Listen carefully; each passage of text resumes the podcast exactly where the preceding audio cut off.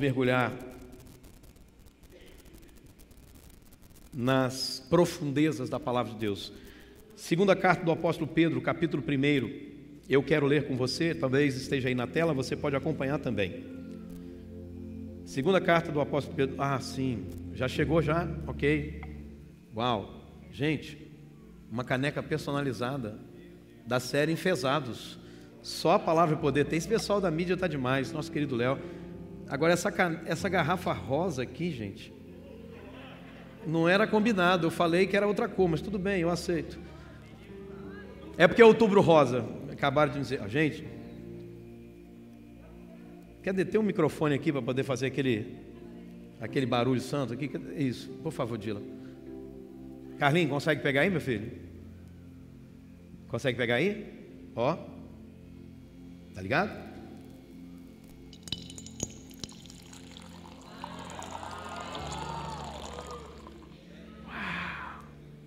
Obrigado, filha. Vocês são demais, vocês entram na minha vibe, né? Uau, servidos?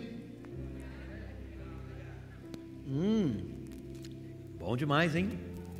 Ah, viva café de Deus. Uau! Uau! Não se assuste quando você chegar daqui algumas semanas e ver algumas estranhas aqui em cima. Não se preocupe.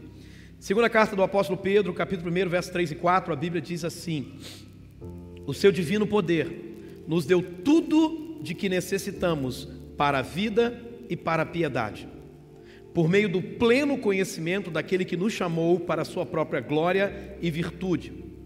Dessa maneira, ele nos deu as suas grandiosas e preciosas promessas, para que por elas vocês se tornassem participantes da natureza divina e fugissem da corrupção que há no mundo causada pela cobiça. Será que você pode repetir o verso 4 enquanto eu tomo mais um pouco de café?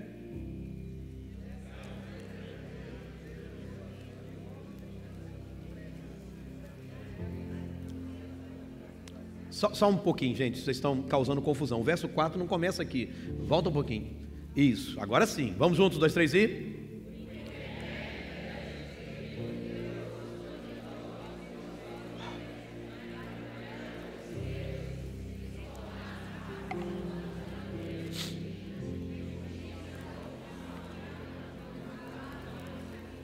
Amém? Que Deus nos abençoe pela Sua palavra. O texto está nos dizendo, e eu fiz questão que hoje a gente voltasse com a TV, porque eu preciso hoje ser um pouco mestre com você, um pouco didático com você, e eu preciso ensinar algumas coisas. Então, a primeira coisa, pode voltar por favor, mais um pouquinho. Ah, a Bíblia diz que o divino poder de Deus nos deu tudo que a gente necessita para viver a vida cristã, a vida de Deus, pode passar.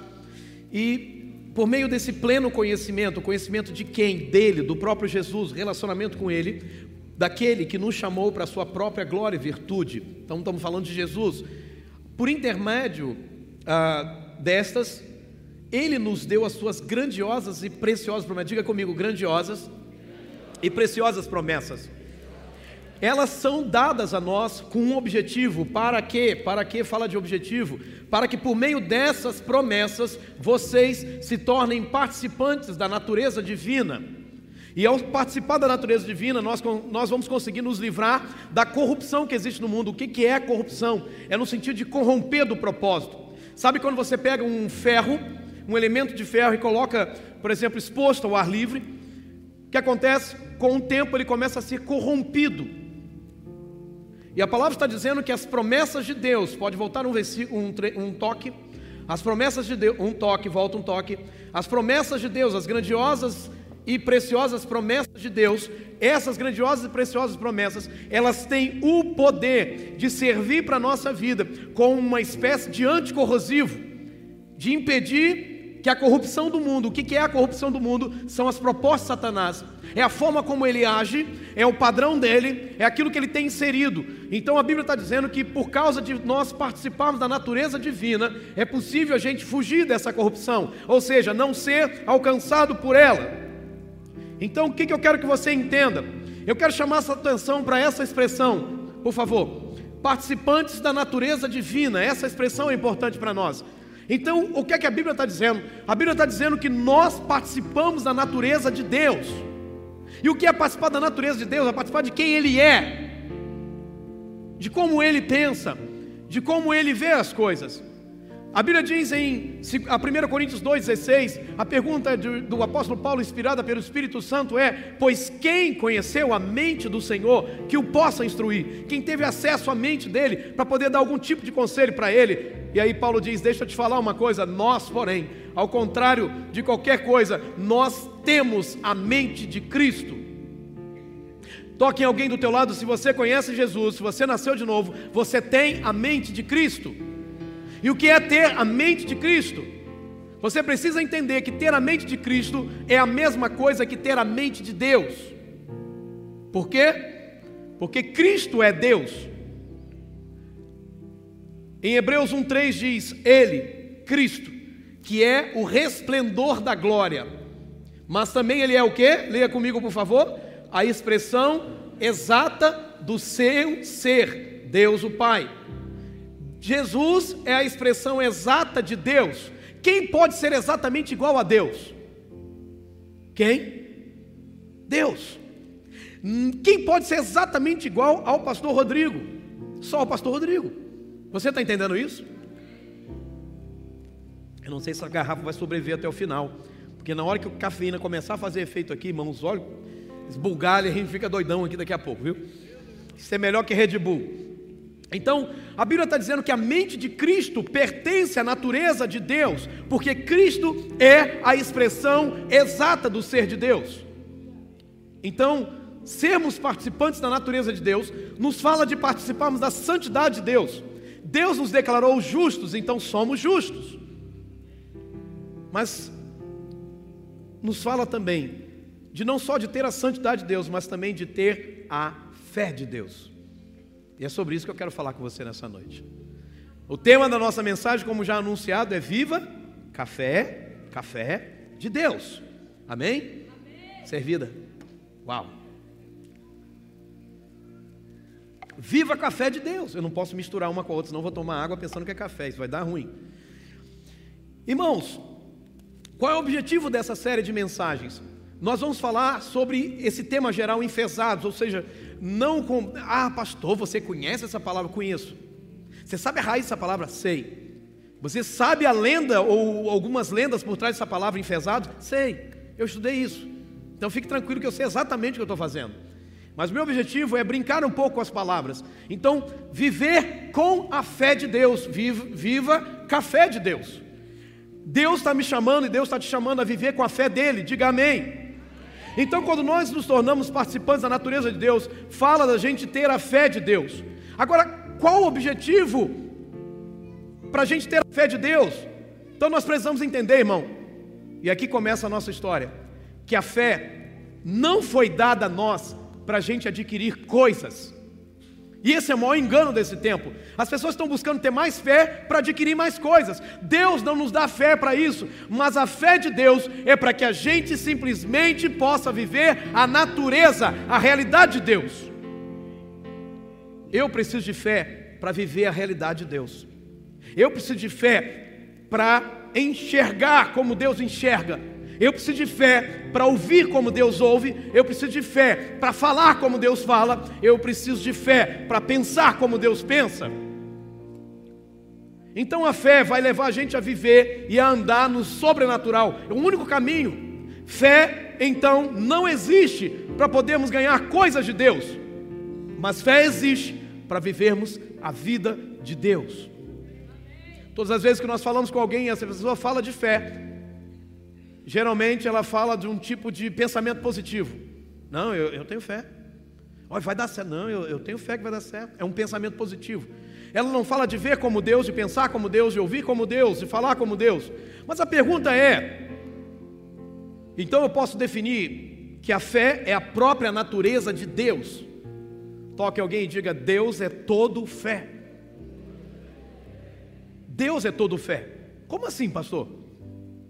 Ora, quando ele fala, acontece o que ele fala. Ele disse: haja luz e houve luz. Ele olhou para um morto de quatro dias e disse: Lázaro, vem para fora. e o morto reviveu. Deus é todo fé. Deus é todo fé. Mas a pergunta é: como é que é a fé de Deus? Como é que funciona a fé de Deus? Daí o livro de Romanos nos dá uma dica. O texto diz: O Deus que vivifica os mortos, essa é a fé de Deus, e chama à existência as coisas que não existem. Então veja, o Deus que vivifica os mortos fala de um Deus que tem uma fé, que não conhece os limites da terra. O limite da terra é a morte. Para Deus não existe esse limite. A fé de Deus ultrapassa o limite. Você está entendendo isso? Mas eu quero me ater à segunda parte do versículo: chama a existência as coisas que não existem. Você pode repetir isso comigo? Chama a existência as coisas que não existem. E o que significa isso, irmão? Eu quero pensar aqui em quatro aspectos da fé de Deus. E aí eu quero abordar esses quatro aspectos. Esse chamar fala de voz. Alguém está dando uma palavra de ordem. Ei, vem cá, por favor. Há uma palavra liberada, chamar. Ei, vem aqui, por favor. Mas fala também de uma do outro lado, porque se alguém está chamando, há também alguém ouvindo do outro lado. Você está entendendo isso? Amém? Fica comigo, irmão. Parece um novelo esse negócio, mas vai ficar claro, porque o Espírito de Deus está revelando a você. Eu orei muito por essa noite, eu orei muito antes de chegar aqui, e eu tenho certeza que Deus já está trazendo algumas luzes aí para o teu interior. Bom, agora fala de Chamar tem a ver com proferir palavras, tem a ver com ouvir também. Mas preste atenção: chama a existência as coisas que não existem. Mas espera aí, vamos pensar aqui um pouco. Chamar a existência uma coisa que não existe é ver o que não se pode ver, é ver com olhos espirituais aquilo que não se vê com olhos naturais. Por exemplo, o morto era morto para todo mundo menos para Jesus, porque ele via Lázaro vivo. Aliás, teve um momento que os discípulos estavam andando e Jesus falou assim: é, Lázaro, nosso amigo, está dormindo. E aí o pessoal falou: ah, que bom, Jesus, ele está dormindo, a gente vai lá dar, dar uma acordada nele, né? deixa ele descansando lá, a gente vai lá acordar ele, vai ficar tudo bem. E aí Jesus falou: Não, vocês não estão entendendo, eu estou dizendo que Lázaro morreu, mas para mim ele está só dormindo. Você está entendendo isso, amém? Agora escute. Então, Chamar a existência as coisas que não existem é ver o que não se pode ver. E fala também de trazer a existência de algum lugar, porque aquilo que não existe aqui agora está existindo em algum lugar. Então, fala de pensamento. Tem muita coisa que só existe no seu pensamento. Você está entendendo? Amém? Mas existe. Então, eu quero falar com você sobre o ouvir, o pensar, o ver e o falar. Repita isso comigo para você não se esquecer: o ouvir, o pensar, o ver e o falar. Então, com o gesto vai ficar melhor ainda: o ouvir, o pensar, o ver e o falar. Amém? Vamos pensar um pouquinho aqui sobre o ouvir. Talvez na próxima semana uma garrafa maior. Talvez nem uma garrafa, traz logo aquela de 5 litros que a gente usa para fazer os mutirões da igreja. Isso não vai dar nem para cheiro. O que eu falo, Carminha, passa um café aí, Carminha, para nós. Bom, preste atenção nisso. Ouvir uma música não vai produzir fé nos nossos corações. Ouvir uma pregação, ou, um, ou melhor, ouvir um discurso, um bom discurso motivacional, não pode produzir fé nos nossos corações. Uau, fui numa palestra, mas eu fiquei tão motivado, me melhorou até como crente, etc e tal. Não, não é verdade. Você ficou apenas é, emocionado, talvez, talvez ficou é, motivado de algum jeito, mas não a fé verdadeira. Eu, eu, preciso de um microfone de mão aqui, por favor, o melhor que tiver. Ah, ler um bom livro também não vai produzir fé no nosso coração. Ah, também um bom discurso motivacional não produz fé. Se a gente quer andar na fé de Deus, a gente vai precisar ouvir a palavra de Deus. Diga isso comigo, se eu quero andar na fé de Deus, eu preciso ouvir a palavra de Deus. Amém? Uau, mudou tudo aqui. Você está me ouvindo aí? Amém? Pode subir um pouco mais, talvez, na frente, tá, Carlinho? O retorno tá bom. Então, a Bíblia diz em Romanos 10, 17, que a fé vem por ouvir, e ouvir a palavra de Deus. Amém? Ouvir a palavra. Então, veja, você precisa entender isso. Deus, o próprio Jesus, estabeleceu apenas um caminho para você, é isso mesmo, para você ouvir, ou melhor, para você ter fé, receber fé, apenas ouvindo a palavra de Deus. Ah, eu quero ter fé, irmão, ouvir uma boa música não vai te trazer fé, vai te emocionar, vai te deixar feliz, talvez, mas não vai produzir fé. Também, ler um bom livro, uau, eu li esse livro, mudou a minha vida, certo? mas não produz fé no teu coração. Ah, hum, você ir para um discurso motivacional daquele que né, as mulheres passam por isso, os homens também. Às, vezes as empresas fazem isso, levam os funcionários. Já fui um, e eu me lembro do, do, do palestrante, ele motivava a gente. E você vai lá e dá um soco e faz isso, irmão. Você sai dali cuspindo marimbondo, mas três dias depois passou tudo. Porque não produz fé. Já passou por isso, né, Gabriel? Esses treinamentos de empresa, né? Você vai arrebentar, principalmente o pessoal das vendas, né? Você vai arrebentar, isso que aquilo. E vai, oh, sai da minha... Três dias depois, irmão, aquilo já passou. É. Gabriel falou que vai correr do marimbondo. É verdade, irmão.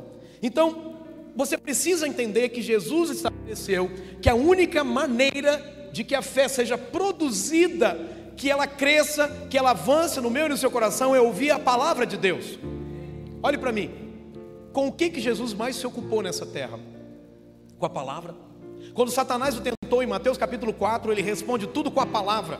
Ele chega a dizer o seguinte: Eu não faço nada que eu não tenha ainda ouvido do meu Pai para que seja feito.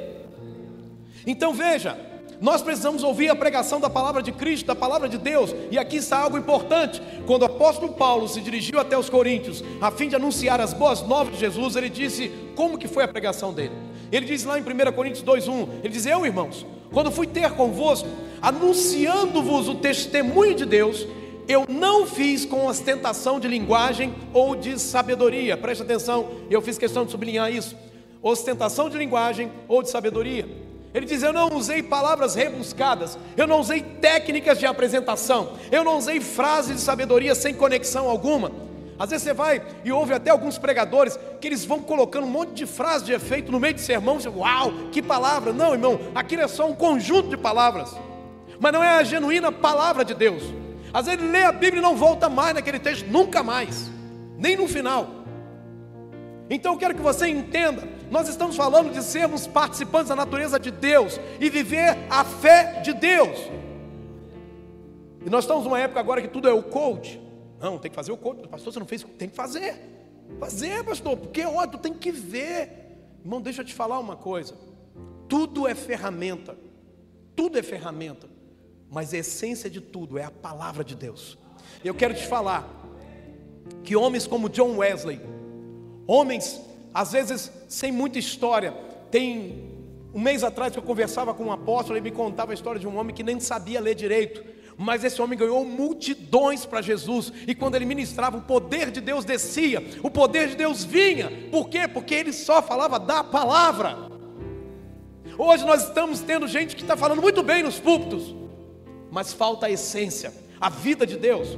Paulo então continua dizendo: Eu não fui ostentando, volte por favor, eu não fui ostentando linguagem de saber, ostentação de linguagem ou de sabedoria. E ele diz: a minha palavra e a minha pregação não consistiram em linguagem persuasiva de sabedoria, argumentos humanos, um curso de oratória e agora um curso de filosofia. Ele diz: não, a minha pregação e a minha palavra consistiram numa coisa: demonstração do Espírito e de poder. Diga, demonstração do Espírito e de poder. Essa é a verdadeira pregação da palavra. Demonstrar o Espírito e o poder é pregar a palavra como Jesus. E como é que Jesus pregava?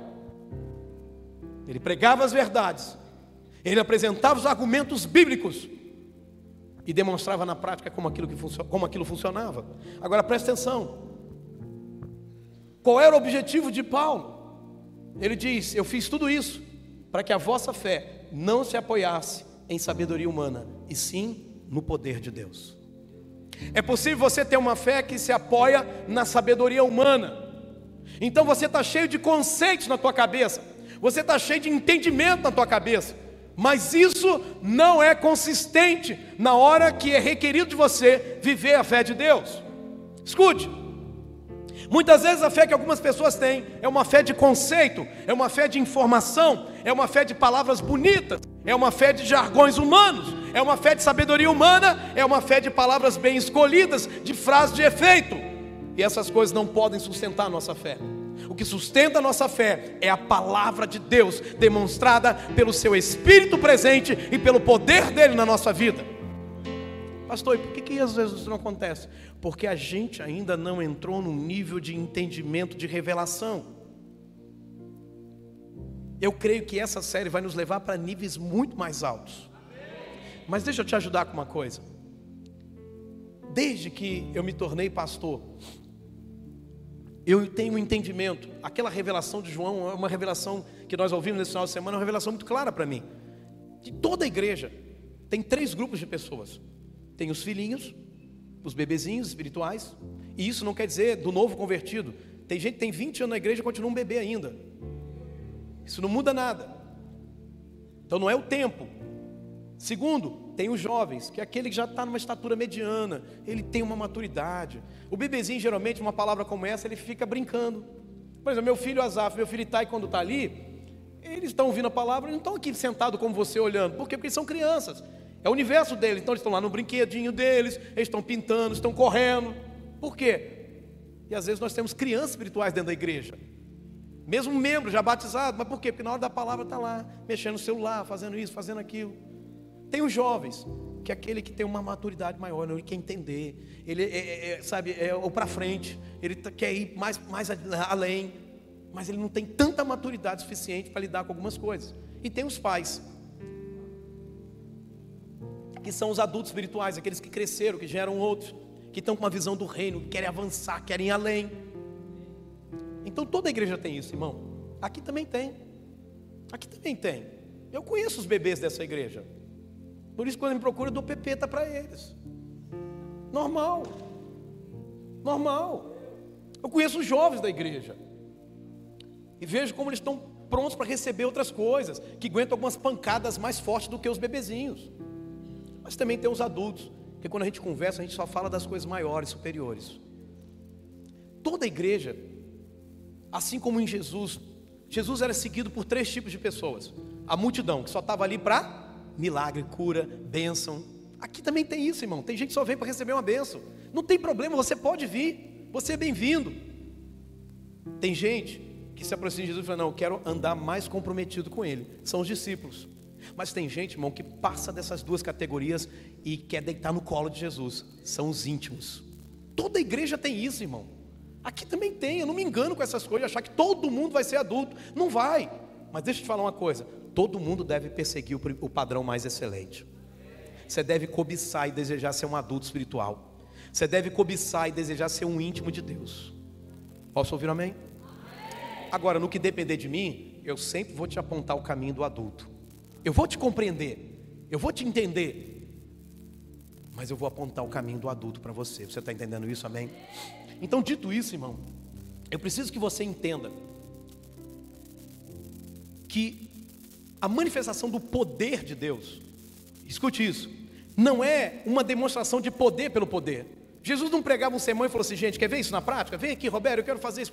Não precisa vir, mas imagine isso. Vem aqui, Roberto, eu vou demonstrar agora como é que cura. Tira o óculos, pá, põe a mão, pronto, está curado, tá vendo? Tá vendo? Jesus não fazia isso, irmão. Quando Jesus curava, ele curava por amor. Paulo disse: ainda que eu tenha tamanha fé que consiga transportar os montes, uau, uau, uau, uau. Ele diz: se eu não tiver amor, isso é inútil, de nada adianta. Toque alguém e diga: Deus quer aumentar a tua fé, para usar a tua fé com amor. A sua motivação para usar a fé tem que ser amor, a Bíblia diz que Jesus olhou para aquele homem cego e os discípulos estavam discutindo João capítulo 9: quem pecou, mestre, esse ou seus pais, para que ele nascesse assim? E Jesus falou: Ei, enquanto eu estou aqui, eu sou a luz do mundo. E ele curou o cego. Então ele disse: Não vou deixar esse homem nessa condição, porque eu amo esse homem. Você está entendendo isso? Amém ou não amém? Essa é a nossa motivação, irmão. Eu não estou aqui, irmão, para ver o poder de Deus se manifestar, para curar pessoas como tem acontecido, apenas para ser visto. Eu não estou nem aí para isso. Eu sei quem eu sou. Eu quero que Ele seja visto, que a glória dele seja vista, que as pessoas recebam do amor dele. A fé de Deus é motivada pelo amor, é uma fé que busca o benefício do outro. Agora, por que a gente precisa ouvir a palavra de Deus, a palavra de Cristo? Para responder essa pergunta, eu preciso lançar uma outra pergunta. Por isso que eu falei que hoje é o primeiro sermão dessa série, ele vai formar uma base para tudo que vai acontecer daqui para frente. Então preste muita atenção. O que é a palavra de Deus? É uma boa pergunta. O que é a palavra de Deus? A palavra de Deus é o registro, é a reunião dos pensamentos de Deus. Não, você não entendeu nada, irmão. Você quer saber o que está na mente de Deus? Você quer saber o que Deus pensa? A palavra de Deus é isso. A palavra de Deus, irmão, a gente só precisa ler a palavra, a gente só precisa conhecer a palavra, e é lá que a gente vai encontrar os pensamentos de Deus. Você quer saber o que Deus pensa de namoro? Está lá. Você quer saber o que Deus pensa de casamento? Está lá. Você quer saber o que Deus pensa como você como funcionário? Está lá. Você quer saber o que Deus pensa de você como patrão? Está lá. Você quer saber como Deus pensa de você como filho? Está lá. A palavra de Deus é o registro, é a reunião dos pensamentos de Deus. Por exemplo, as coisas que eu estou pensando, irmão, elas só podem se tornar conhecidas se eu falar. Por exemplo, sabe o que eu estou pensando agora? Não? Então eu vou dizer o que eu estou pensando. Eu estava visualizando e pensando em comer um lanche depois que esse culto acabar. Uau! Talvez Deus vá usar a sua vida para me dar esse lanche. Se não for o lanche, não tem problema, pode ser um açaí de 500, 700. Mas não bota muita coisa nele, não, tá? Só três coisas que eu quero no açaí: é o leite em pó, é o leite condensado e um pouquinho de paçoca, mais nada. Eu não gosto de açaí com aquele monte de coisa. Aliás, desculpa eu abrir meu coração para vocês, mas toda vez que vocês mandam açaí com aquele monte de coisa, eu como por amor a vocês, tá bom? Mas não é o que eu gosto. Bom, agora você sabe o que eu gosto. Ah, o endereço você sabe? Ok, tudo bem. Vamos voltar para cá. Então, as coisas que eu estou pensando, elas só vão se tornar conhecidas por meio de palavras. Irmão, recebe essa revelação. Somente quando eu falo é que os meus pensamentos se tornam conhecidos. Se nós ouvimos agora os pensamentos de alguém, é bem possível que a gente vai ser tomado da ideia dessa pessoa e vai passar a pensar como essa pessoa. Se você passa muito tempo ouvindo os pensamentos de alguém, é bem possível que essa, esses pensamentos vão fazer parte de você e você vai pensar igual a essa pessoa. Por exemplo, olhe para você, como aluno, numa faculdade. O pensamento de um professor pode ter influenciado você, e você pensa agora como ele. Você está entendendo isso, amém? Presta atenção numa coisa. Por que, que Deus escolheu revelar por meio da palavra? No princípio era o Verbo, a palavra. E a palavra estava com Deus e a palavra era o próprio Deus. E a palavra agora nos foi revelada. Jesus é a palavra.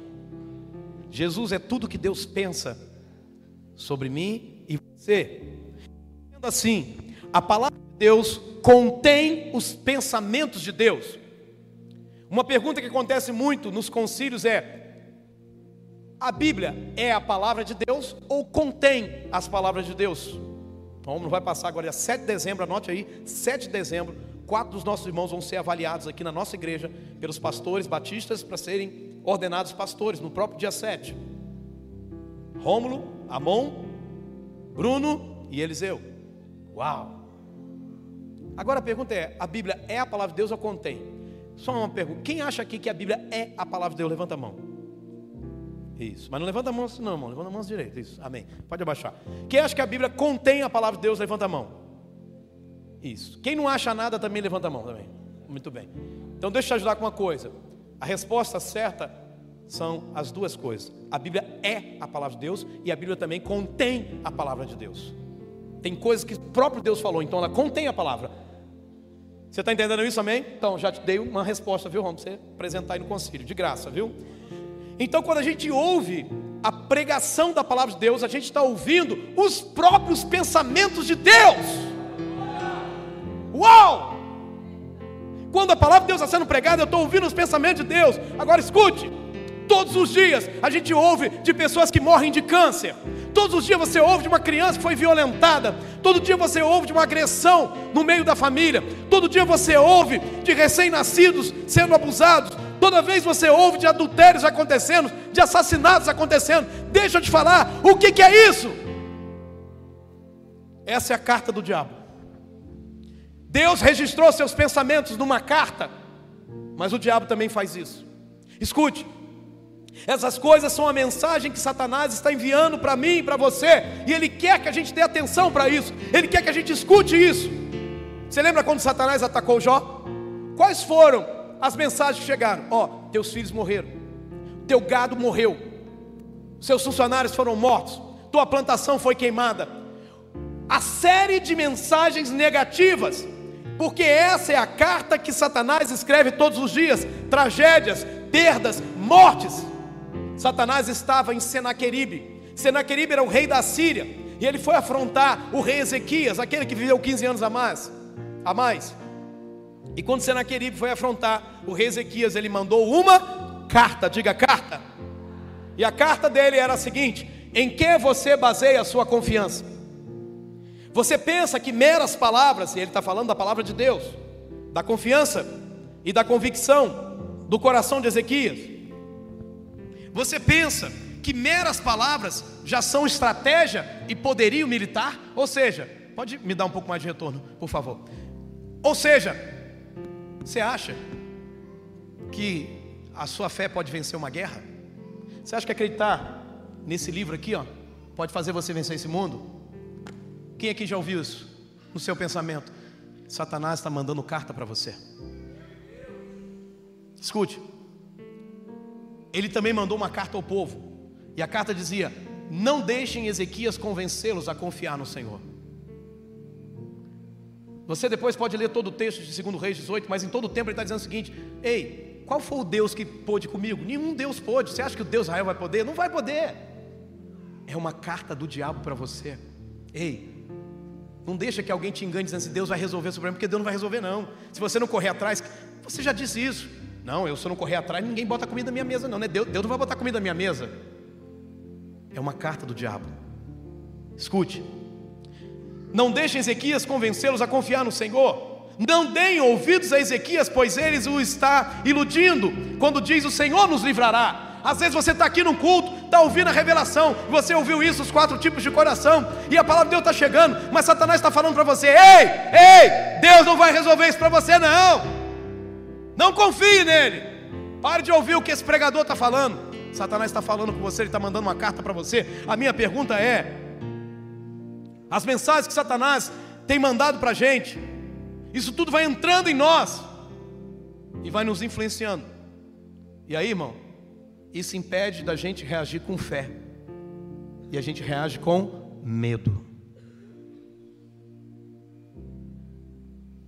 E a gente tem dado mais ouvidos às tragédias da vida do que às promessas de Deus. Deus disse que tudo que a gente precisa para viver o Evangelho já nos deu. E você vive dizendo: Eu sou fraco, eu sou fraco, eu sou fraco, eu sou fraco, eu não consigo. Satanás ele escreve cartas, mas Deus também deixou uma carta, a palavra dele, a palavra dele, a palavra dele. Escute, Escute, ele disse ao rei Ezequias: Não tenha medo das palavras que você ouviu. Deus está dizendo para você nessa noite: Não tenha medo daquilo que você ouviu nessa semana. Não tenha medo daquilo que está sendo dito na sua alma. Não tenha medo daquilo que Satanás tem te dito. E o que é que Ezequias fez com a carta? O que é que Ezequias fez com a mensagem que ele recebeu de Satanás? Ah, deixa eu te contar. Diz a Bíblia que Ezequias recebeu a carta das mãos dos mensageiros e ele a leu. Então, em seguida, ele subiu ao templo do Senhor e estendeu a carta perante Deus. E o que, que ele disse? Ele orou ao Senhor. Deixa eu te falar uma coisa, irmão. Pega essas cartas que o diabo tem colocado na sua vida, estende para Deus. Deus, olha aqui, ó. O diabo está falando isso, está falando aquilo, está falando aquilo outro. Senhor, eu quero uma palavra tua, eu quero uma revelação tua, eu quero ouvir a tua palavra, porque eu quero viver a tua fé. Sabe, querido, não dê ouvidos a essas palavras de Satanás, ouça a voz de Deus, encha os teus ouvidos com a palavra de Deus e não com aquilo que o mundo tem te dito. E não aquilo que o diabo tem te dito, e não aquilo que a sua alma tem te dito. Quando Eva deixou de ouvir as palavras de Deus, ela passou a ouvir as palavras de Satanás. E você sabe no que deu. Deixa eu te falar uma coisa. Satanás, desde o início dos tempos é assim. Deus propõe alimento bom para nós. Nós ouvimos isso esse final de semana, né? foi poderoso. Você que veio foi muito abençoado, com certeza. Você que assistiu também em casa também. Você que não veio, depois você corra lá e assista no YouTube. Bom, lá no jardim do Éden, Deus falou: Olha, tá tudo aqui vocês podem comer, isso aqui eu estou dando para vocês como alimento. Mas Satanás falou assim: Não, mas eu quero dar outro alimento para vocês. A escolha de comer é sempre nossa. A questão é: o que é que você tem comido, irmão? O que é que a gente tem comido mais? A mesa que Deus coloca ou a mesa que o diabo tem colocado? Escute. Quando Eva deixou de ouvir as palavras de Deus e ouviu as palavras de Satanás, então o mal acessou o coração de Eva e o medo tomou conta dela. Quando Deus apareceu, ela se escondeu. Diga comigo, fé é a palavra de Deus vivendo em nós. Para isso eu preciso ouvir. Segundo aspecto da fé de Deus, o pensar. Chama a existência as coisas que não existem. Eu grifei a palavra existência. Essa palavra existência significa chamar a ser, a acontecer, ou eu gosto mais dessa, a se fazer presente. A se fazer presente. Diga comigo, a se fazer presente. Gênesis 1:2 diz: A terra, porém, estava sem forma e vazia, e havia trevas sobre a face do abismo. Toda a criação passou a existir do caos. Trevas. Mas escute, a pergunta é: que esse caos ouviu a voz de Deus, e Deus disse: haja luz, e houve? Mas deixa eu fazer uma pergunta: de onde você acha que Deus tirou isso? Ou você pensa que Deus falou assim: haja luz, uau, uau, uau, uau, a luz. Você acha que foi assim? Você acha que Deus se surpreendeu com aquilo mesmo que ele fez? Você acha que uma criação poderia surpreender o próprio Deus? Você acha? Você acha? Você quer saber onde estava tudo isso? Na mente de Deus. Quando Deus falou haja luz, na mente dele ele já tinha visto a luz, ele já sabia como seria, já estava tudo pronto. Então, quando ele falou, ele verbalizou os seus pensamentos e aconteceu exatamente como ele pensava. Uau! O caos ouviu a voz de Deus, e Deus tira tudo que ele criou da onde? Da mente dele. Escute, isso estava existindo em algum lugar. A luz já existia em algum lugar. O dia, a noite já existia em algum lugar. O sol já existia em algum lugar. A lua já existia em algum lugar. Você já existia em algum lugar nos pensamentos de Deus. Qual é o lugar que se existia? Dentro de Deus, na mente de Deus, no coração de Deus, nos pensamentos de Deus. Tudo que você vê com os teus olhos no mundo criado já existia antes na mente de Deus, porque Deus chama, pode voltar um, texto, um, um versículo? Porque Deus chama a existência aquilo que não existe, Ele chama para se fazer presente. Tipo, vem para cá agora, está aqui, mas vai vir para cá. Irmão, eu não acredito que toda a criação tenha sido feita sem que se tivesse uma visão antecipada dela. Deus já tinha uma visão de tudo, como que seria. Você não vai ver registro na Bíblia de Deus criar uma coisa e falar, não, não, não é bem isso, não, peraí, apaga, apaga, volta tudo de novo. Não é que nem um desenho que você faz, dizendo, não é isso, apaga, não, eu vou fazer de novo. Não é assim. Então deixa eu te falar uma coisa: quando Deus deu a ordem, Ele já tinha na mente dele o que ele queria. Então Ele ordenou: haja luz! E o que estava no pensamento dele, o que estava na mente dele, passou a existir, se tornou visível. A luz que Deus imaginava se tornou real. Como é que isso funciona numa prática? Você vai orar para o enfermo. Se você olhar para a enfermidade dele, se você olhar para aquilo que ele está sofrendo, não tem como manifestar a fé de Deus. Você precisa olhar para Deus. Você precisa ver aquele homem curado, você precisa ver aquele homem cheio de vida e chamar isso à existência. Isso primeiro precisa existir na tua mente para que possa existir na realidade. Quantos estão entendendo isso? Então, quando você está diante do marido que está lá jogado, preso a um vício, e você fica declarando: olha, é um bêbado, olha isso, olha aquilo, é aquilo.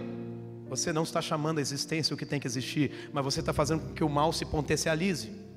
Imagina Deus olhando, pode passar um versículo? Imagina Deus olhando, pode passar um versículo. Imagina Deus olhando para a terra sem forma e vazia e fala assim: Nossa, está sem forma e vazia. Uau, tem trevas sobre a face do abismo. O que você acha que aconteceria se Deus é todo fé? Iria aumentar mais as trevas, iria aumentar mais o abismo. E o que é que a gente faz? A gente tem reforçado o mal à nossa volta, enquanto Deus nos faz chamar à existência aquilo que não existe. A gente tem potencializado o mal à nossa volta, porque a gente vai reforçando o discurso. Isso está ocupando a nossa mente, e eu quero dizer uma coisa: a luz que Deus imaginava se tornou real, e isto é a fé de Deus. Ora, a fé, leia comigo, ora, a fé é a certeza daquilo que esperamos e a prova das coisas que não vemos. Deixa eu te ajudar com isso. O que ainda não aconteceu está nos meus pensamentos. Diga isso comigo: o que ainda não aconteceu está nos meus pensamentos. Sabe quando você pensa assim: esse dia hoje eu estou vendo que vai dar problema, e dá, e no final você diz o quê? Eu sabia que ia dar problema. Você não é um vidente, você sabotou o seu dia, porque você encheu o teu pensamento que não ia dar certo, e você fabricou isso, você fez com que não desse certo. Você está aqui? Você está entendendo?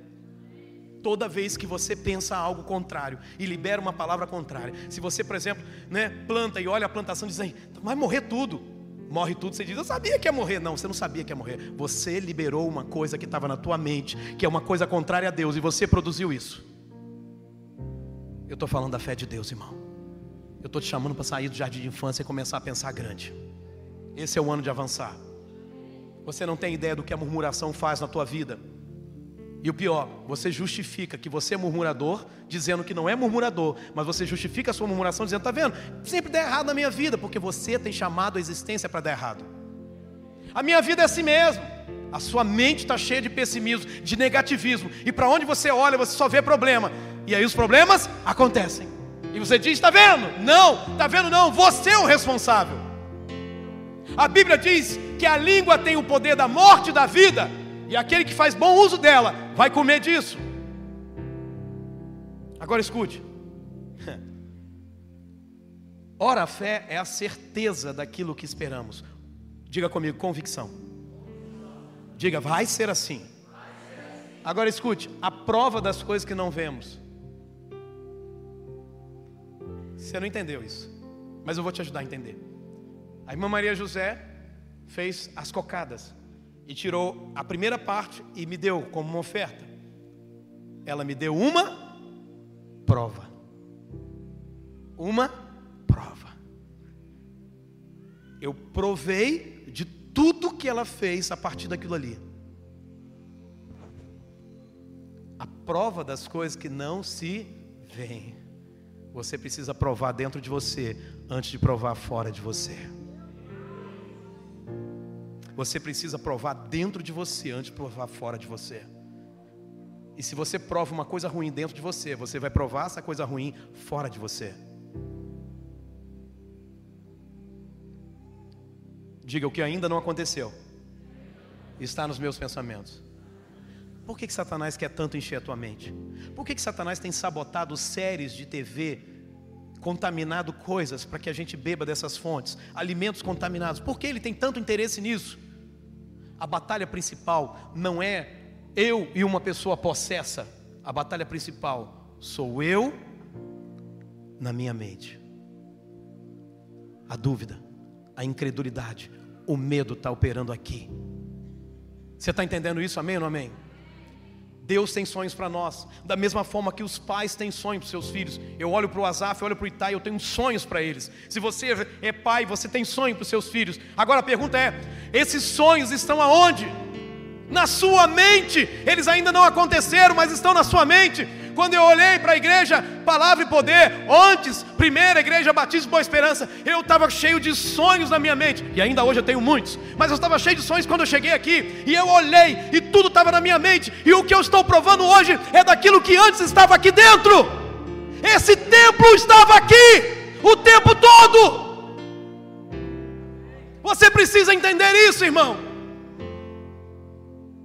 Os sonhos estavam na mente de Deus, os sonhos fazem parte dos pensamentos de Deus. Em Jeremias 29, 11 ele diz: Eu é que sei que sonhos eu tenho para você. Pensamento de paz, não de mal, para dar o fim que você está buscando. Na mente de Deus, já tem um pensamento a seu respeito. Meu filho, minha filha, você vai dar certo. Meu filho, minha filha, que eu tenho para você perto de mim é paz, é prosperidade, é bênção, é vida e não morte.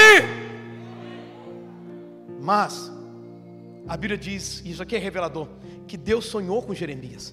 Deus sonhou tanto com Jeremias que ele experimentou esse sonho dentro dele antes que esse, antes mesmo que Jeremias nascesse. Olha o que ele diz: Antes que eu te formasse no ventre materno, eu já te conhecia. Deus já te conhecia antes de você nascer, e mesmo assim amou você e ama você até o fim.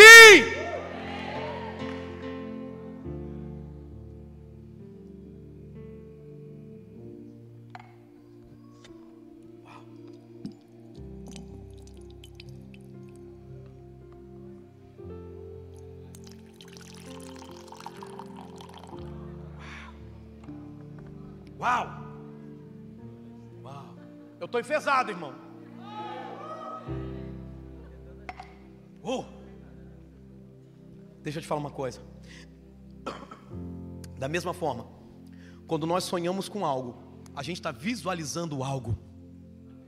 Eu sonho com a casa que eu vou morar. Eu sonho com o lugar que eu vou morar. Eu sonho com o futuro dessa igreja.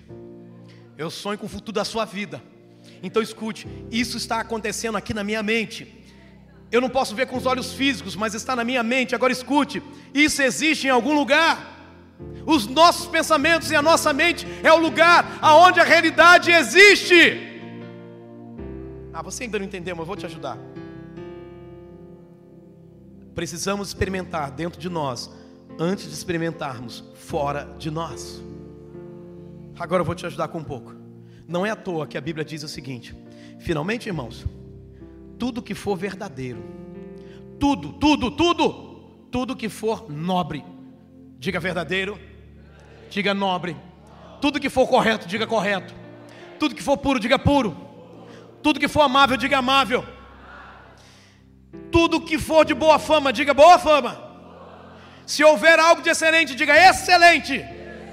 Ou digno de louvor, diga digno de louvor seja isto o que ocupe o vosso pensamento. Mas a minha pergunta é: com que que a tua mente está ocupada agora? Que tipo de pensamentos estão mandando em você? Olha aqui para mim. Tenta imaginar Deus pensando negativo.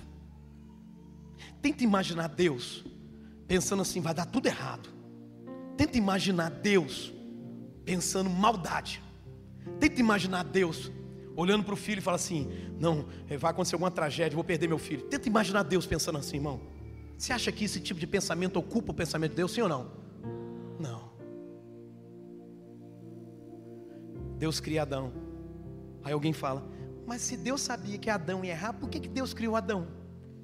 Porque Deus estava ocupando a sua mente de falar: Adão vai dar certo, Adão vai dar certo. Ah, pastor, mas não deu. Então, mas Deus continuou amando do mesmo jeito. Agora escute: uma mente ocupada com pensamentos de Deus vai trazer à existência as coisas de Deus.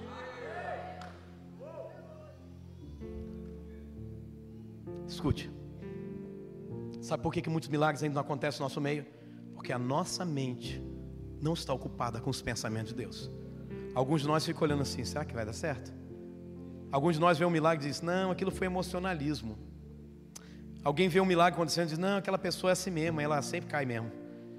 Alguém vê um milagre e diz: não, eu acho que isso aí é só naquela hora ali, e depois não volta tudo que era antes. Aí quando acontece, diz: Eu sabia, tá vendo? Não falei? Não, você pensou e vê a existência que você pensou. Porque você tem a natureza divina. Uma mente ocupada com os pensamentos de Deus vai trazer existência às coisas de Deus. Agora escute: se a gente quer viver com a fé de Deus, nós precisamos de uma mente renovada. O que quer dizer isso, pastor? Romanos 12, 1. Não se amolde ao padrão desse mundo. Primeira verdade que o texto está dizendo que tem um padrão no mundo. O padrão do mundo é negativismo, pessimismo, ódio, maldade, coisas ruins. Esse é o padrão do mundo. Por quê? O mundo jaz no maligno. Então, o padrão do mundo é de acordo com o maligno, o padrão do mundo. Mas quando nós chamamos o padrão do reino, é diferente. Toque alguém e diga: o padrão do reino é totalmente contrário ao padrão do mundo. Vamos continuar. Não se amolde ao padrão do mundo, não se encaixe nele, mas transformem-se pela renovação da sua mente.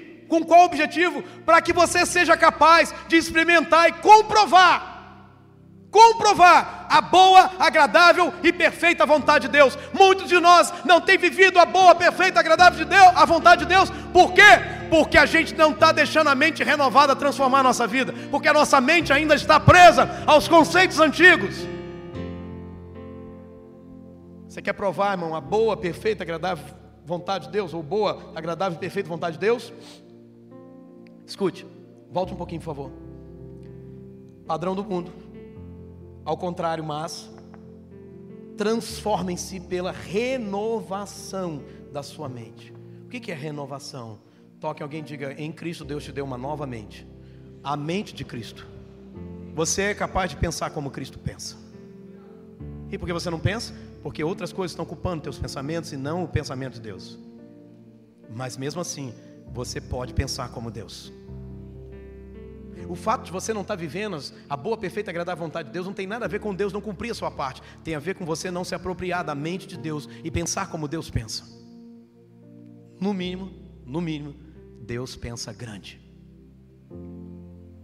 Mas voltando, transformem-se pela renovação da sua mente. Por quê? Só assim, só assim, para que, objetivo, somente assim você vai ser capaz de experimentar e comprovar a boa, agradável e perfeita vontade de Deus. Toda a batalha de Abraão, irmão, para ver a promessa de Deus e ele ter um filho, aquela promessa se cumprindo na vida dele, foi uma batalha na mente dele. Em Gênesis 15, Deus falou assim: Abraão, segura um pouquinho, por favor. Pode tirar. Abraão, eu sou contigo, eu sou teu escudo, não temas. Abraão falou: Senhor, o Senhor me abençoou tanto, eu tenho tanto dinheiro, eu tenho tanta riqueza, mas para que, que serve isso?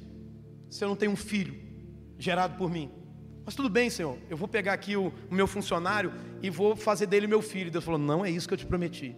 O que, que, é, que, que é mudou na cabeça de Abraão? A mente de Abraão estava pensando assim: não tem jeito, olha a minha realidade. Agora veja o que o texto diz. Abraão, Romanos 4. Abraão esperando contra a esperança. Aonde? Na mente dele, nos pensamentos dele. Ele creu. Aonde? Na mente dele, nos pensamentos dele. Para vir a ser pai de muitas nações, segundo lhe fora dito, assim será a sua descendência. Agora presta atenção. E sem enfraquecer na fé, embora levasse em conta o seu próprio corpo amortecido, realidade, ele olhou a realidade, mesmo assim, sendo já de 100 anos, a idade avançada de Sara também, ele não duvidou. Onde é que você duvida, irmão? Aqui que você duvida. Agora ele não duvidou por incredulidade. Onde a pessoa é incrédula? Aqui. Ah, eu não acredito, não consigo acreditar nessas coisas, porque é aqui. Agora escute. Ele não duvidou por incredulidade de quê? Da promessa de Deus. Mas pela fé. Diga comigo, pela fé. É pela fé. Ele se fortaleceu, dando glória a Deus, estando, agora escute, estando plenamente convicto totalmente convencido que é isso meu e acabou, e ninguém vai mudar o que eu penso. É um sermão que eu preguei chamado Segredo da Convicção. Dá uma olhada nesse sermão, porque às vezes, irmão, a gente confunde convicção com teimosia. Tem gente que fala, pastor Rodrigo é teimoso. Não, irmão, eu sou convicto, é diferente. Teimoso é quando você teima por uma coisa que vai dar errado, que não tem como funcionar. Eu estou convicto que Deus pode fazer, por isso eu estou com Ele. Tem gente que teima para fazer burrada, aí é teimosia, Porque tudo que é teimosia vai contra Deus. Convicção não. Estando plenamente convicto o quê? De que Deus era poderoso para cumprir o que prometera. A mente de Abraão vinha. Não, Deus não vai cumprir isso não. Olha a sua idade. Olha a idade de Sara. Satanás está mandando a carta para Abraão. Abraão fica, não, não, não. Eu estou convicto. É, Deus tem caráter. Deus não mente. Eu estou andando com ele desde Gênesis capítulo 12. Ele já tem 25 anos que eu estou andando com ele. Ele vai cumprir. Ele vai cumprir. Ele é fiel para cumprir. Eu estou plenamente convicto de que Deus é poderoso para cumprir o que prometeu. Ele vai me dar esse filho. E ele então deu o filho a Abraão. Agora que está, irmão. Vai ter um sermão aqui em breve que vai ser assim: fé em Deus e pé na tábua. Se prepara. Agora, o que, que, é isso, irmão? O que, que Abraão fez? Ele estava tão convicto que Deus ia cumprir o que prometeu. O que, que Abraão fez? Foi para a tenda namorar Sara, irmão. Você está entendendo? Você está entendendo, irmão? Quando a gente está convicto, a gente vai viver por fé. Mas isso não é o sermão de hoje, depois eu volto a isso. Então essa batalha estava acontecendo na mente de Abraão. Essas coisas aconteciam nos pensamentos dele. A guerra estava lá. A luta para ele não se ver vencido pelo medo, pela dúvida, pela incredulidade daquilo que Deus prometeu. Todo dia, irmão, você precisa brigar nos teus pensamentos, porque Deus te promete, e durante a semana Satanás quer arrancar aquilo que Deus te prometeu. É ou não é assim, irmão? Dúvida, incredulidade, medo. Agora, tudo que Abraão teve que fazer foi vencer os pensamentos que Satanás estava colocando na cabeça dele. Toque alguém e diga: tudo que você tem que fazer é lutar contra esses pensamentos contrários. O que é uma depressão, irmão? É uma convicção na mente que a pessoa tem de que nada mais vale a pena, de que a vida não dá certo, de que não tem solução para o meu problema. O que leva homens, pastores, a se cometerem suicídio, homens e mulheres, é uma convicção forte que não tem mais saída para eles. Deixa eu te falar uma coisa. Esses são pensamentos satanás. Só não tem saída para o diabo, para você sempre tem uma saída. Satanás é tão desgraçado. E essa palavra desgraçado não é um palavrão, é alguém desprovido de graça. Porque nessa palavra desgraçado tem graça. A graça é a sublime graça de Deus. Doce o som que salva o pecador. Então deixa eu te falar uma coisa. Satanás é tão desgraçado que ele, ele nasceu por um propósito, mas deu errado. Mas ele não quer dar errado sozinho, quer que você também dê errado. Alguém já disse certa vez: Satanás é tão desgraçado que não tem família. Então, como não tem família, ele quer destruir a sua família também. Você está entendendo? Agora veja: tudo que Abraão teve que fazer foi vencer os pensamentos dele. Aí que vem Deus, irmão. Abraão estava na tenda. Ah, minha vida é assim. Imagina Abraão na tenda pensando. Já, aconteceu com você? De passar a noite em claro pensando várias coisas e geralmente negativas. Ah, um boleto que vai vencer amanhã. Meu Deus, eu tenho um desafio na faculdade. Ah, eu não sei se eu vou conseguir passar. Ah, eu não sei se eu faço. Eu não sei. Já aconteceu isso com você, irmão? Porque se você é humano, já aconteceu. Abraão também. Mas veja o que Deus faz. Deus vai lá e tira Abraão da tenda. E leva Abraão para fora da tenda. Diga fora da tenda. Diga fora da tenda. E diz então Abraão: olhe para o céu e conte as estrelas, se é que você pode contá-las. E prosseguiu: Assim será a sua descendência. O que aconteceu em seguida? Abraão creu no Senhor. Você não vai ver mais Abraão em dúvida depois daqui. Pastor, o que, que aconteceu? A pergunta é: o que, que aconteceu quando Abraão olhou para o céu? O que, que aconteceu? Eu vou te dizer o que aconteceu. Abraão pôde contemplar os pensamentos de Deus que viraram realidade. Ele olhou aquela multidão de estrelas e pensou: isso tudo estava no pensamento de Deus. Deus fez tudo isso. O que é que Ele não pode fazer? Ele vai me dar um filho também. Ele é fiel para cumprir o que me prometeu. Uau! Se no pensamento dele essas estrelas já existiam e elas passaram a existir pela ordem dele, se elas estão aqui, o que, que é impossível para ele? Nada! Quando Abraão olhou para as estrelas do céu, ele viu a mente de Deus expressa na criação. Então deixa eu te dar uma coisa. Todas as vezes que você estiver em dúvida, todas as vezes que você se encontrar numa crise, sabe, de pensamentos sobre as promessas de Deus, levanta seus olhos e veja o que Deus criou ao seu redor. Se Deus fez tudo isso, Ele também pode fazer o que Ele te prometeu. Se Deus cumpriu lá atrás, Ele cumpre hoje também. Olha ao seu redor, veja como cada pensamento de Deus se tornou vivo. Ei, o que Deus pensa a seu respeito vai acontecer também. Vai ser assim. Tudo que Deus prometeu vai ser assim. Agora escute uma coisa: coloque a tua confiança em Deus. Deixa eu te falar uma coisa. Quando uma pessoa coloca a confiança em outra coisa que não é Deus, Satanás vem e se apossa dessa coisa. Vou repetir. Todas as vezes que uma pessoa coloca a sua confiança em alguma coisa que não seja Deus, Satanás vê isso como um lugar onde ele vai acessar para dominar ainda mais essa pessoa por meio do engano. Percebeu quando uma pessoa coloca a confiança dela numa imagem escultura, faz tudo para aquela imagem. O que acontece? A imagem chora. Acontece até alguns sinais de milagres. E a pessoa diz: Foi ela, foi ela, porque Satanás tem o direito de permanecer dominando pelo engano. Quando uma pessoa coloca a sua confiança no dinheiro, o que acontece? Aparece mais coisa para a pessoa ganhar dinheiro. E a pessoa fica nesse ciclo vicioso. Escute, o diabo considera que toda confiança posta no lugar errado é uma adoração a ele. E se é uma adoração ao diabo, mais do que depressa o diabo vem e se esconde nisso. Paulo diz que o amor ao dinheiro é a raiz de todos os males, e alguns se desviaram da fé e transpassaram a si mesmo com fortes dores, porque Satanás se apossou e dominou. Aonde você está colocando a tua confiança? Se não é Deus, Satanás está lá naquilo que você está confiando. E cedo ou tarde ele vai puxar o teu tapete. Agora escute, quando a nossa confiança é posta em Deus, então a gente atrai a presença de Deus e os pensamentos de Deus sobre nós vão se tornar realidade. Uau! Quando Asaf estava afundando em seus pensamentos, ao admirar a prosperidade dos ímpios, a verdade falsa prosperidade, Salmo 73, que eu estou citando, ele começou a duvidar se valia a pena servir a Deus. Ele olhou ao redor, viu gente dando certo, ele lá passando uma luta, e aí ele começou a duvidar. Tira um pouquinho, quando eu falar, deixa para entrar depois. É, e ele começou a duvidar, mas aí sabe o que aconteceu? Ele entrou, entrou no templo do Senhor. E o que aconteceu quando ele entrou no templo do Senhor? O que é que ele viu lá? A Bíblia diz assim: Até que entrei no santuário de Deus, e então compreendi o destino dos ímpios. Pergunta: o que aconteceu lá? O que aconteceu no templo? Toque alguém e diga: ele ouviu os pensamentos de Deus por meio da palavra pregada. A revelação veio e ele entendeu: caramba, é isso! Ei, os ímpios só têm o que eles têm agora, eles vão perder tudo isso, mas eu tenho a eternidade toda pela frente.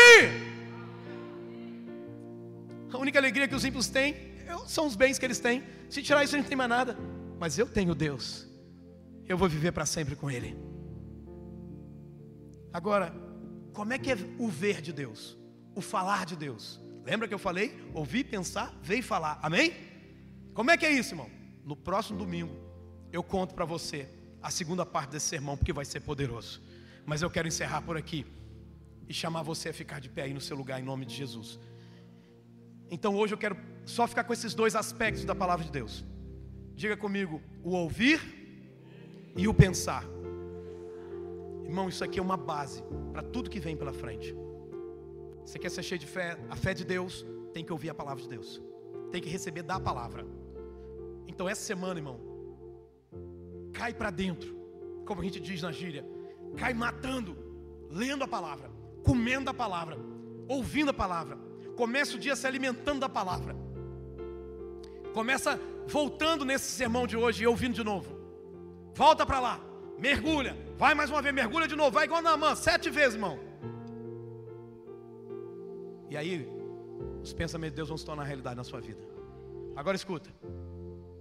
Eu termino essa palavra perguntando para você o seguinte: O que que tem entrado nos teus ouvidos diariamente? Quanto tempo você tem se exposto ao padrão desse mundo? A forma como o diabo está tratando. Escute, quanto tempo você está dando e quanto de, de atenção você está dando para as notícias ruins ao seu redor? Às vezes está passando a luta do seu casamento, e aí, ao invés de pensar nos casamentos que foram restaurados, e aqui nessa igreja foram muitos, você fica pensando naquele que deu errado, dizendo, vai ser igualzinho também o meu. E aí o que acontece? Seu pensamento se torna uma realidade. A minha pergunta é: quais são as cartas que Satanás tem, tem te enviado? Você fica guardando para você ou você está expondo essa carta para Deus, falando: Deus, isso aqui é o que Satanás disse, mas eu confio no que o Senhor disse. O que é que você tem feito com essas mensagens que você tem recebido de Satanás? Algumas delas estão te dominando. Você está aqui hoje sobrevivendo, mas o teu coração já está se perdendo de Deus. Está em crise, está em dúvida. Se é isso mesmo. Um momento você crê e diz: Meu Deus, vai acontecer, vai ser assim. Mas aí vem a luta no dia seguinte, que é uma carta de Satanás. Ele manda uma, amanhã cedo ele está mandando carta para você. Às vezes na porta da igreja ele manda uma carta. Mas você precisa dizer: Ei, o que Deus falou vai acontecer. O que o diabo falou é para causar medo no meu coração e me paralisar. Mas meu Deus, eu estou convicto, plenamente convicto, Deus é fiel para cumprir o que prometeu. Que, que mais ocupa a tua mente hoje? Quais são os seus principais pensamentos? Sabe de adultério? Sabe onde começa o adultério? Jesus falou: se alguém em seu coração olhar para uma mulher e desejá-la, desejá-la, ou seja, ter uma visão nos seus pensamentos acerca do adultério. Jesus falou: já aconteceu o adultério, porque é só uma questão de tempo para se tornar realidade. Se você não matar esse pensamento, esse pensamento vai matar você. O que é que mais te impressiona nessa terra? A tragédia. E você diz: Meu Deus, será que vai ser assim comigo, meu pai? O que, que mais te impressiona, irmão? As coisas da terra ou as coisas do céu? Você não tem ideia de quanto no meu coração, os meus pensamentos, eu vejo pela fé o poder de Deus nessa igreja.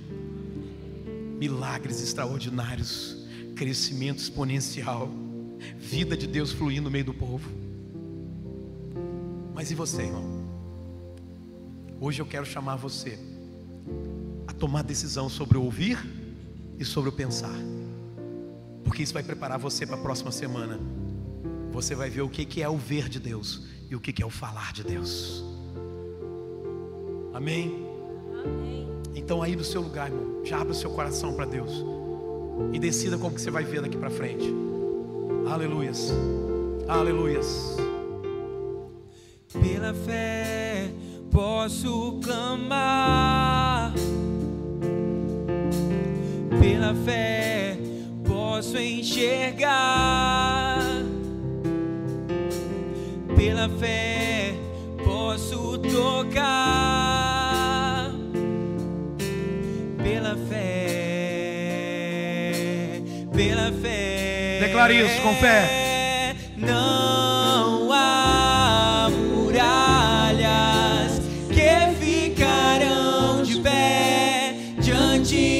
Erga a tua voz e cante profeticamente. Estou firmado em Cristo para sempre. Tenho a luz em mim. Não há muralhas que ficarão de pé diante de mim.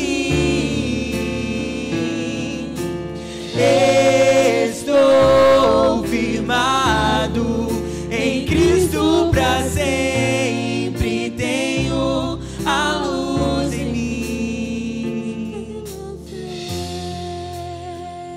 Antes da gente cantar a segunda parte da canção, você acabou de ouvir a palavra de Deus, revelações que você talvez não tinha acesso antes, mas agora está em você.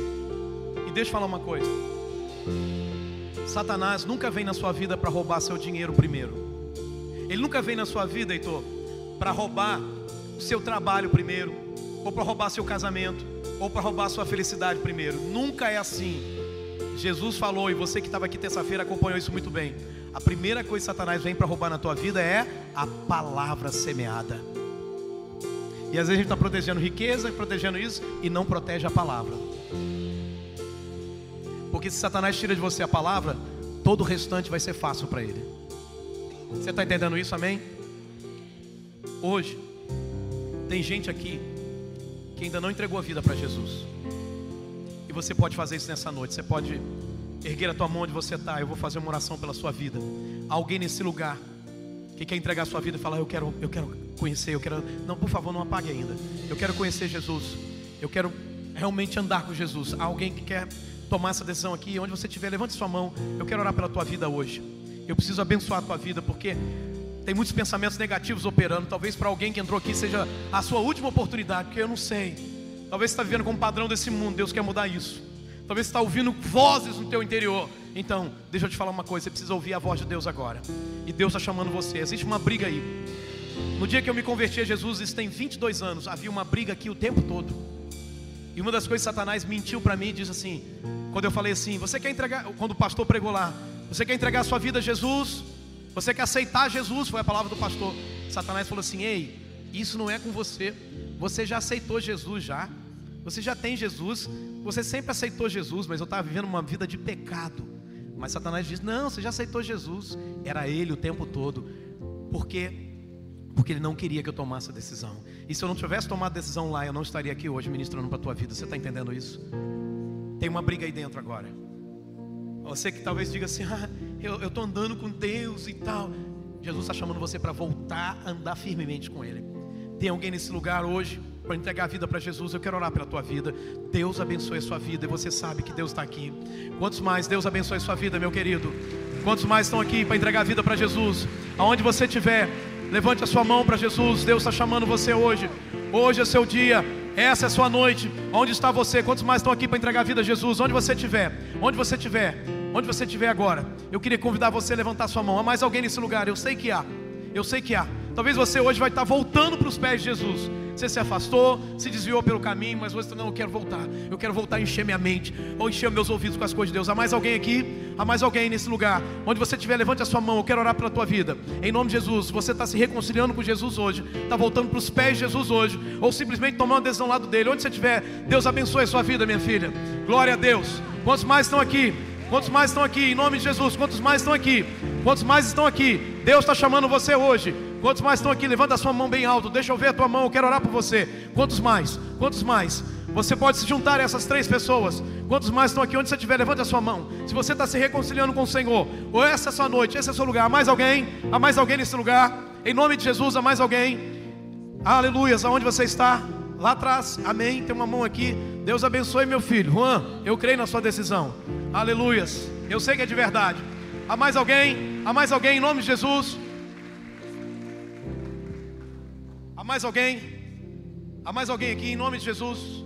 Obrigado. Há mais alguém aqui em nome de Jesus? Há mais alguém? Há mais alguém? Então eu queria convidar você a deixar seu lugar e vir para cá. Você que levantou a sua mão primeiro. Alguém vai te acompanhar aqui. Vem com essa pessoa, por favor. Eles estão de colete, isso aí pode te ajudar você a chegar aqui. Ou mesmo sem colete, você pode vir. Ajude o Juan a chegar aqui. Ajude o Juan a chegar aqui. Se for preciso, pega até no colo. Mas deixa ele chegar aqui. Amém. Eu vou orar por vocês. Mas eu preciso fazer um segundo convite. Pastor, eu não estou vivendo a fé de Deus. Mas isso aí que o senhor pregou está me chamando. O Espírito do poder está aqui. Quem é que está salvando essas pessoas? Não é um discurso, não é o meu discurso. Meu discurso é fraco, mas o poder de Deus é grande. É Jesus que está fazendo isso com eles. É o Espírito de Deus está vindo aqui e mostrando isso para eles agora. Agora tem mais alguém aqui, pastor. Eu quero ser cheio dessa fé. Eu quero ver como eu cantei aqui na canção de hoje, né? Mesmo em fraquezas, mesmo em fraquezas, o teu tesouro está em mim. Mesmo fraco, o teu tesouro está em mim. E agora, Senhor, o Senhor quer que eu me entregue totalmente para o Senhor, para que as pessoas do mundo ao meu redor vejam o teu poder agindo através de mim. Deus vai usar suas mãos para curar. Deus vai usar sua boca para curar. Deus vai usar os seus ouvidos para curar uma alma doente. Deus vai usar as tuas mãos. Deus vai usar o teu falar. Deus vai usar você, meu irmão. E eu quero declarar: seus pensamentos agora serão tomados das coisas de Deus. Nessa semana, tudo que é verdadeiro, tudo que é correto, tudo que é puro, tudo que é amável, se existe boa fama, se há algum louvor, é isso que deve ocupar a tua mente. Você está entendendo isso? Amém ou não amém? Se você está convicto nessa decisão, desse seu lugar, venha para cá agora. Venha para cá agora. Vem se somar a mim, porque eu também quero ser cheio da fé de Deus, irmão. Eu quero mais de Deus. Eu quero mais da presença dele. Eu quero viver nessa terra o reino constante, o reino sempre presente. Em nome de Jesus. Vamos adorar o Senhor cantando essa parte. Em nome de Jesus. Aleluias. Aleluias. Cante, cante, cante.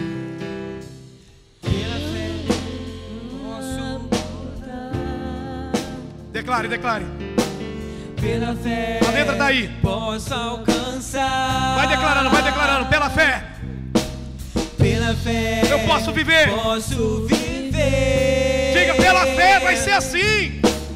Pela fé, Ei! pela fé. Erga a tua mão, erga a tua mão. Não há Não vai ter muralha de pé. que ficarão de pé diante de mim. Esta semana você vai provar disso, meu irmão, minha irmã. Estou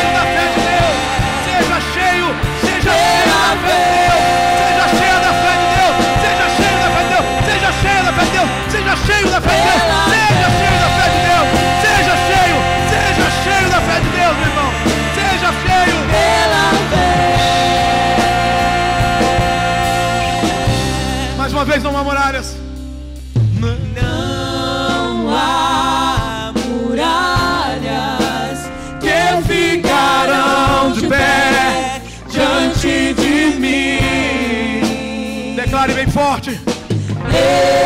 Estou firmado Em Cristo. em Cristo pra sempre. Tenho a luz em mim. Mais uma vez, não há muralhas. Bem forte,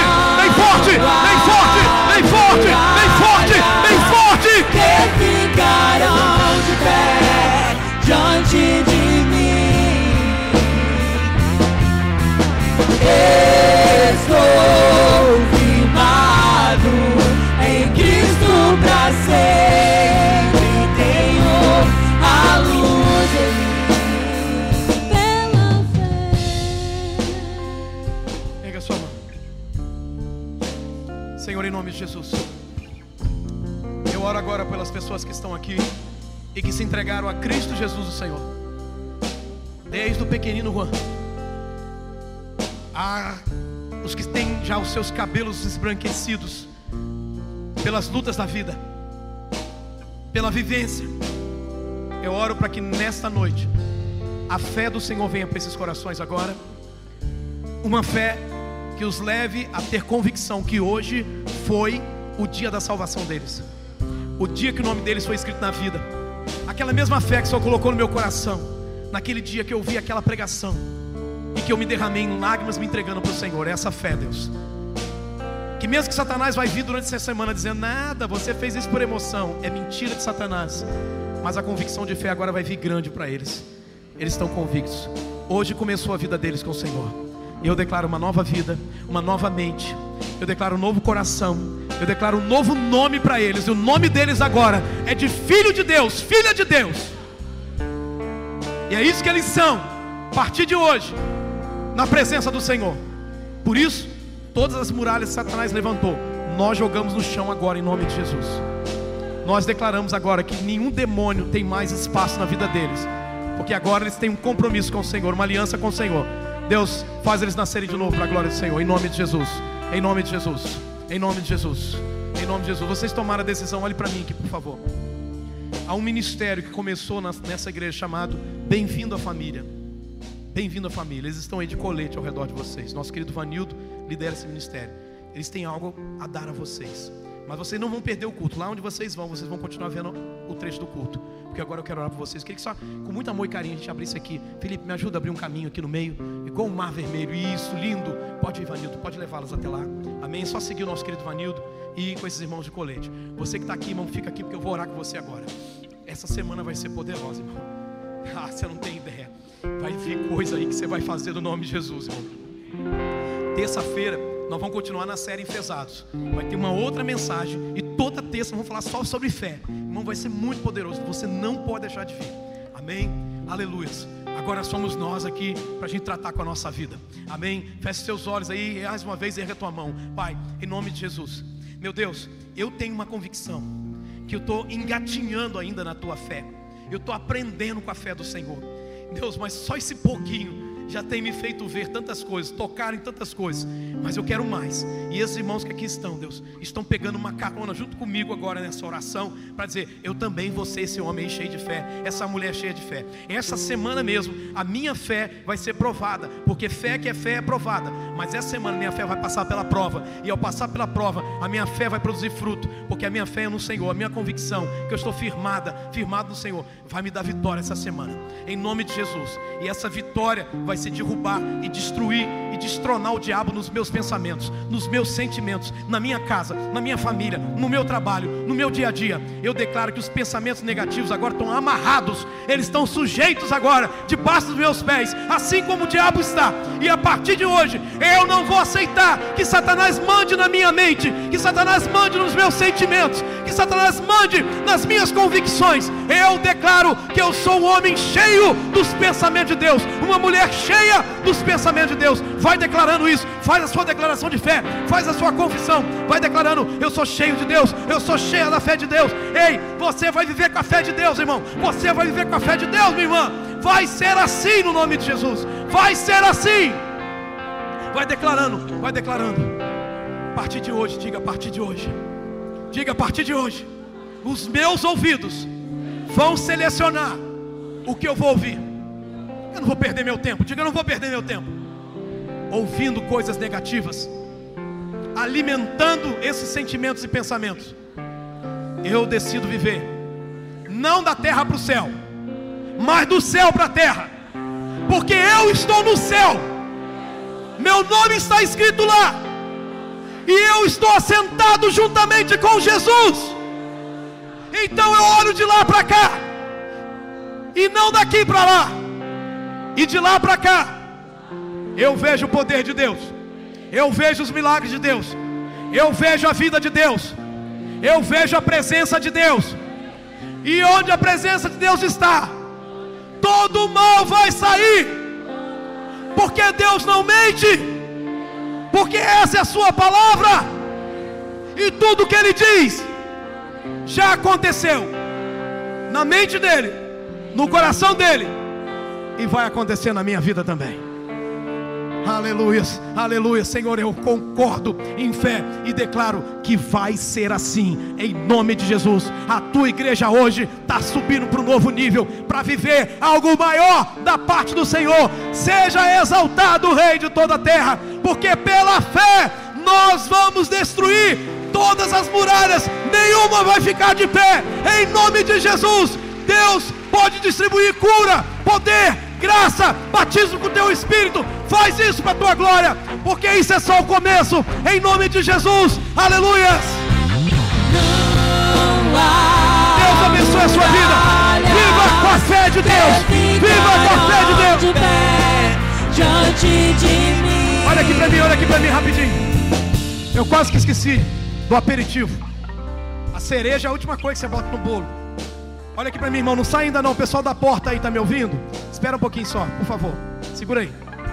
Tá lá no hall. Aí na... Ah, tá lá de cá. Então o pessoal vai acender a luz. Escute, ali atrás nós oramos. Deus colocou no coração da Karen, tá aqui, ó, do lado de cá. E do Gabriel. Olha lá para trás, está vendo aquele quadro lá? Parece que está todo cheio de coisinha amarela. E tá, sabe o que tem ali enrolado? Você só vai poder pegar um para você. Ah, vou levar para um parente meu. Não, não, é só para você que veio. Você vai pegar um papel daquele, tem uma promessa de Deus para você e tem uma palavra de fé que vai abençoar a sua semana. Então você vai passar lá na hora de ir embora e pegar. Agora sim, vamos continuar. Aleluia. Não há muralhas, vem alto. Não há muralhas.